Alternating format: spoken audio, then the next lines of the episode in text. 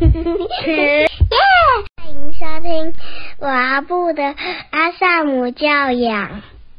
快点来听哦！啊，我爱你。欢迎收听高小璐的阿萨姆教养，我是露露家君。上一周呢，我们聊到家庭会议要怎么开，还有开家庭会议的一些注意事项。这一周呢，来跟大家聊一聊我们在开家庭会议的时候曾经遇到过的一些问题，还有在代课的时候家长曾经问过的一些问题，跟大家做分享。那么第一个问题呢，就是有家长曾经提到说，那我想要跟孩子开家庭会议，可是我的先生他不参与，那怎么办呢？嗯，先生如果不参与，那就尊重喽，就是说我们。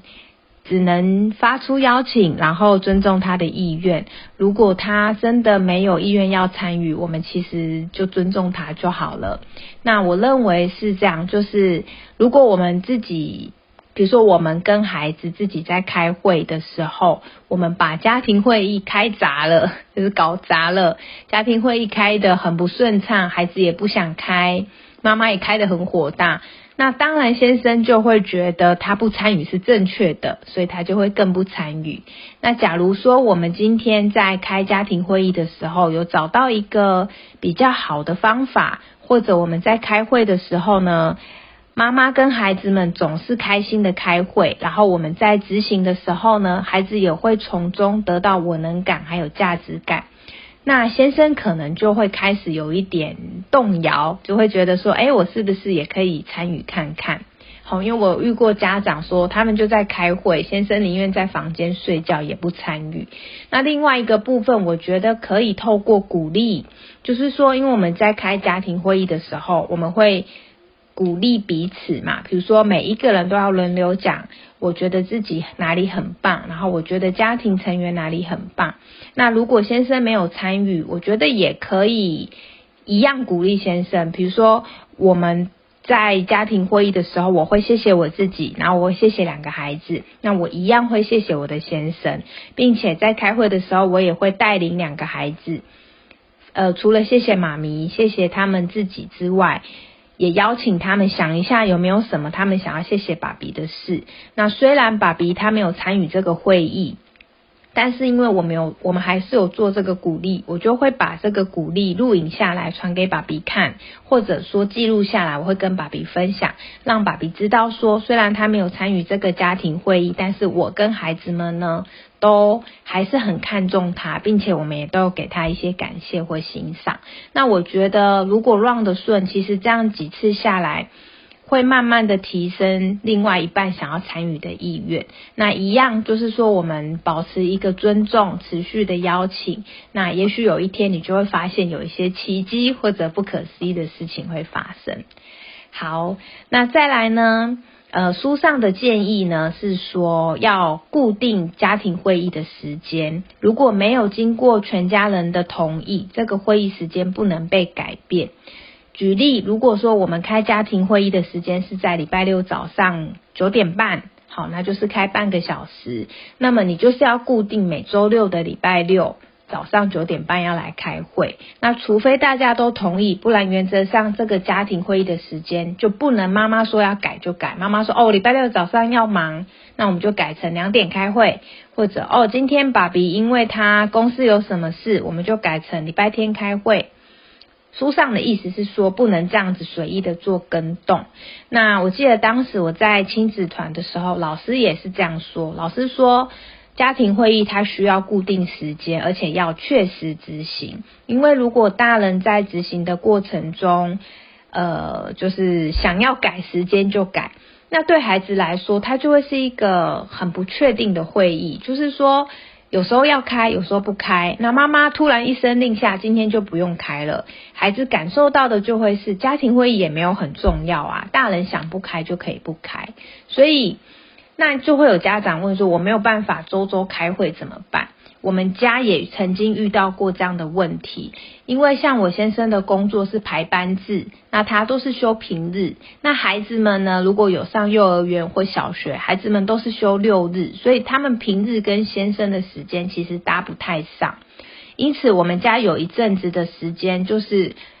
呃，把家庭会议的时间固定在周末。那爸爸就是那一段期间基本上是不参与。那有一段期间的做法是，我们会因为爸爸会排休，所以你会在月底就知道下个月的排休状况。我们就会挑爸爸有休假的时间，把家庭会议安排在里面。那不过这样做，我们也有遇到一些困难，就是爸爸休假就变成都要拨时间开会。那我觉得它就是一个我们彼此调整的过程。后来呢，我们有找到一个弹性的做法，像我们家呢，因为因为我有一阵子在执行的时候，我是非常确实的，就是我觉得该怎么做就一定要怎么做。那也有造成我先生或孩子的困扰，因为妈妈很坚持，但他们爸爸可能真的就有事。后来有一次呢，那一次我记得我们要开会，就讲好的时间，然后可是因为我们前一天跟孩子讨论，临时说。家庭就是我们全家人想要隔天一起去爬山，然后我就觉得不行啊，我就说那这样我们一早就出门就没有办法开会，可是明天是家庭会议的时间，不能随意跟动。那我就很坚持，就在跟我先生讨论这件事。那孩子们他们也哈，因为我记得那时候我们时间好像是十点还是十点半，所以很卡。后来我先生就说。那要不然就去山上开啊，就一样去爬山，然后我们可能爬到某一个地方坐下来休息的时候就可以开会啊。然后我就哈，然后我就想说这样可行吗？然后我的两个孩子就耶，他们就是很开心，耶，可以去爬山了，也可以在山上开会。然后我就看到他们的反应，我就突然觉得说对啊，为什么不行？我就觉得哎，这是一个很弹性的做法，我就鼓励我先生说，哎，我觉得你想这个方法还蛮好的。后来我们隔天就真的这么做，那隔天就是有一个很愉快的家庭互动的经验，就是大家去爬山，大家都很开心。那我们也在山上开会，我觉得它是一个很特别的体验。那我们也有曾经在早餐店开会的啊，就是呃假日，然后。我们起得比较早，那那个时间早餐店没什么人，我们就跟孩子一起去吃早餐。那就家庭会议的记录本拿着，就在早餐店等待的时候一边开会。然后也有曾经我们就是外出旅游好几天，那遇到要开家庭会议的时间，我们就在车上开，因为可能。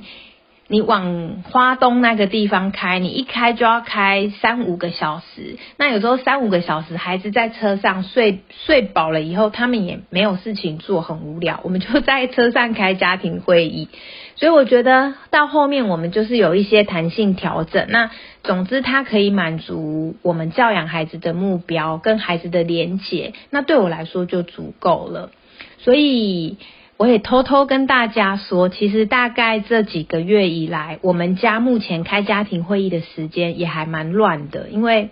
我自己的工作最近很忙，那有一些周末都会需要去做工作坊。那么我外出工作的时候，就会请孩子们的外公或者是孩子们的阿姨来协助我照顾孩子，所以我们根本就没有办法开家庭会议。所以像这一阵子呢，我们就是有事先跟孩子说，大概这个期间妈咪会很忙，那可能我们家庭会议会用一个比较滚动式调整的方式，就是说爸比妈咪。真的时间上都刚好 OK 的时候，爸比又休假，然后我们就来开会，那可能就没有办法像之前一样固定每个礼拜六开，就这样跟孩子商量。那他们当然很 OK 啊，因为因为最介意的人就是妈妈了嘛。那我都 OK 了，他们当然也 OK。所以这个是我们家的弹性调整。那不过我要说，假如你们家才刚刚开始开家庭会议。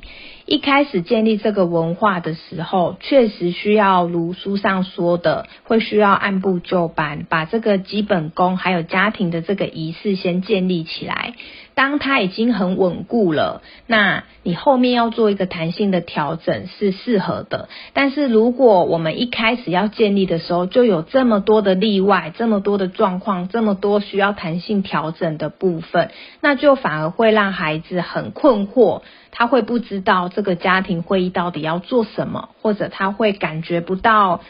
家庭会议的重要性。好，所以这个是关于如果你们没有办法周周开会，这个是我们自己的一些经验跟大家分享。那你可以再斟酌一下，你们想要怎么调整。那假如你已经很确定知道说，我这一两个月以来就真的都没有办法周周开会，我会鼓励你，那就先不要开始开家庭会议，等到呃时间比较适合的时候就。再来建立这个文化，好，要不然你就会变成说一开始就讲好，我们就是双周开一次会，那把这个文化建立起来，后面再做弹性的调整。好，下一个问题呢是，那孩子年纪太小，他不会写字，要怎么当记录呢？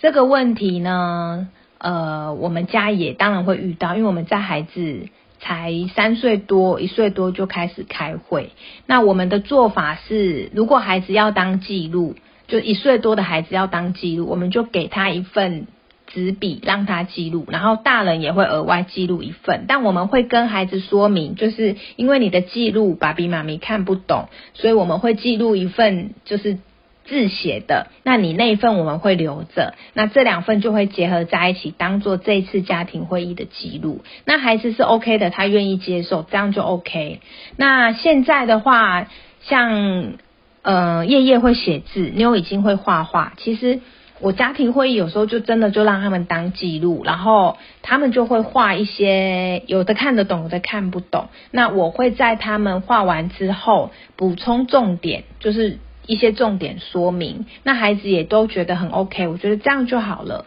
那还有就是，呃，我有遇过之前老师分享，就是孩子他在当记录的时候，他都在画画。然后呢，家长觉得他在乱画，可是呢，当家长问他你在画什么，这个孩子他可以完整的分享出刚刚的会议内容哦。所以我们不要觉得孩子好像都在乱画，那这个呢，会需要家长用一点觉察去观察孩子到底是真的在记录，还是他在乱画，因为有可能孩子就真的只是在乱画，他没有在记录。所以，假如你发现你的孩子年纪很小，他在画画当记录的时候，实际上，他只是在画画，他没有在记录。那这样的状况就不适合让孩子当记录。你可能就要跟孩子说，如果你想要画画，那我们在其他的亲子时间或者某一个时间，我们可以来画画。但现在是开会时间，没有要画画，那就要把本子收起来，不要让孩子在开会的时候做自己的事情。所以他会有区别，就是可能要去观察孩子他到底是在做什么，我们再来决定我们要怎么做。好，这个是关于孩子年纪很小，他没有他没有办法写字，只会画画，那要不要让他当记录的这个部分？好，那下一个容易遇到的问题就是孩子会抢话，这个很一定会遇到啦，哈。其实像大人自己在开会也都会有抢话的状况，所以我觉得孩子抢话很正常。那我们就当做他是一个让孩子练习。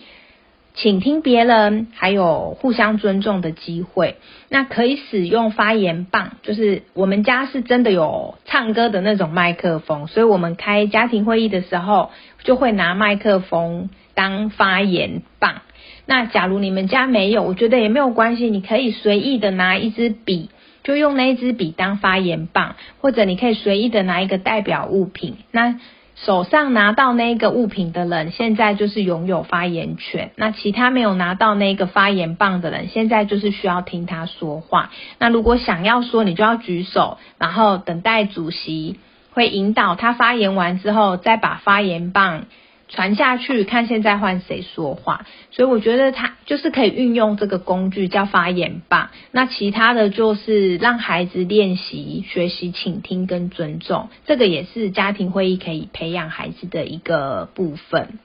好，下一个问题是，如果开会开到一半有人生起气来怎么办呢？这个在我们家前期开会也很常发生哦，就是开会开到一半，然后叶叶就生气了，那他就会去冷静，因为我们家已经有冷静角的惯例，他就会说他要去冷静，那我们就会把时间按暂停，然后等他冷静完再回来。那通常他冷静好之后，就会换妹妹生气，然后一样时间暂停，妹妹就会去冷静，冷静好再回来继续开。这是其中一个方式，就是我们会时间按暂停，让有情绪的人去调整，他调整好之后回来，我们再继续开。那第二个方式是，如果开到一半有人就是情绪很不好，我们也可以考虑，那今天的会议就开到这里，就不要再继续往下开，也可以。那当然，你也可以选择第三个做法，就是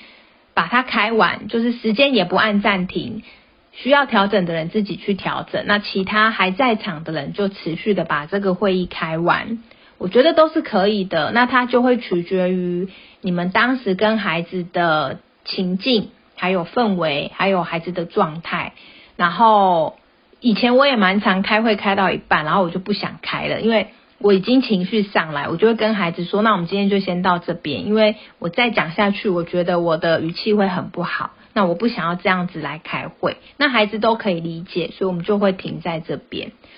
对，大概是这样。所以其实做法是很多的，那你就可以自己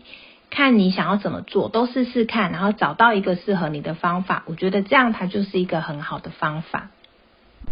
好。下一个问题呢是，如果孩子开会开到一半跑走了怎么办？如果孩子他还在学龄前哈，其实孩子坐不住很正常啊，就是他没有办法坐在那里半小时或十五分钟。那嗯，看你们想怎么做。我们家有一阵子是就会邀请孩子回来坐好，那有一阵子是就允许孩子跑走，但是因为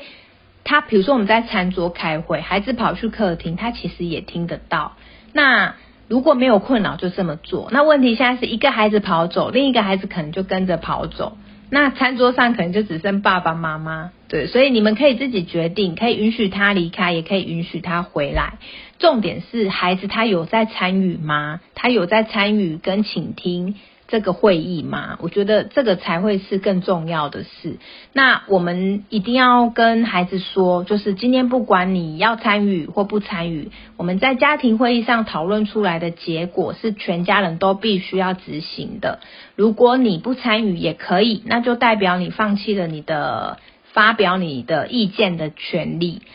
所以我们讨论出来的事，你也要需要跟我们一起配合执行。那因为我们家都是会确实执行，所以其实孩子他几次下来，他就会不要错过这个会议，他会要参与，因为他也要发表他的意见，他觉得这是他的权益，所以都可以。那有一次呢，我们家是更开放，就是呢。呃，那一次是我们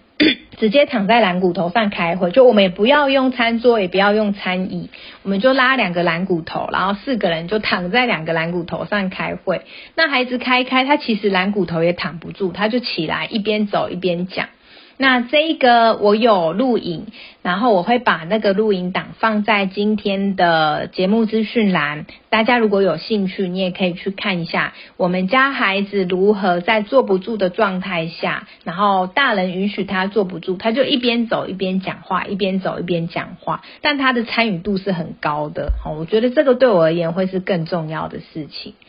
好。再来，书上还有一个额外的建议是说，如果你很担心家庭会议会给人一种严肃的感觉，你也可以帮他换一个名字，就不要叫家庭会议，就很像冷静角。呃，我们有的孩子就会觉得冷静角好像就是一个。你生气就要去的地方，那最后冷静角就会变成一个带有负向感觉的名词，那你就可以把冷静角换掉，让孩子自己取名，比如说他要取名叫我的秘密城堡，那其实就是他要去调整情绪的空间。那一样意思，家庭会议你也可以自己改名。那我们家是没有改名，因为我们目前就是叫家庭会议，运作的还蛮顺畅的。所以这个是书上额外的提醒，也跟大家分享。好，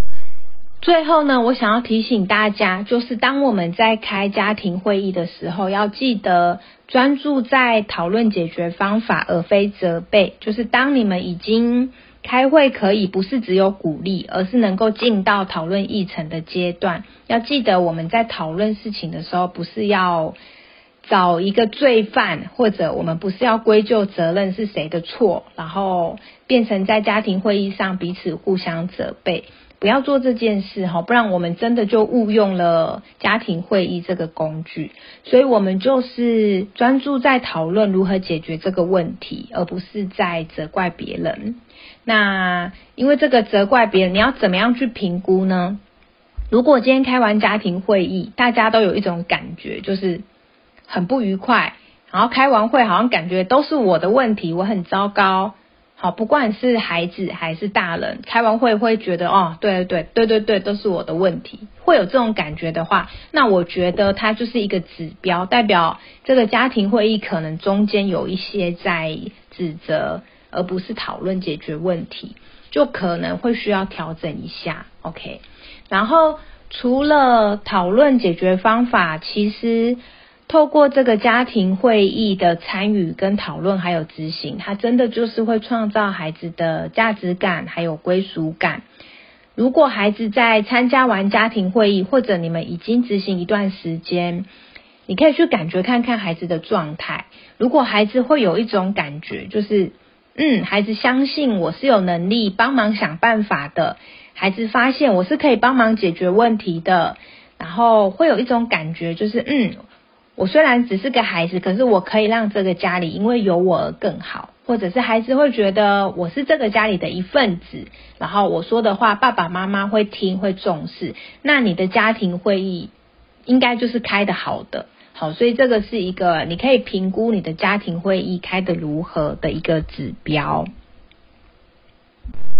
最后，我想要分享之前我在上桂芳老师工作坊的时候，老师有讲到一句话，那我想要把它引用出来当今天的金句，就是呢，不管发生什么事情，都不是我的问题，而只是与我有关。所以，我们就是不要在家庭会议上让孩子感觉他自己很糟。我们在讨论问题，但没有要贬低孩子的价值，我们没有要贬低任何人。所以，不管有什么事情，家里面有一些不妥当的，我们需要讨论，我们都不是要针对谁或者讨论这是谁的问题，而只是这个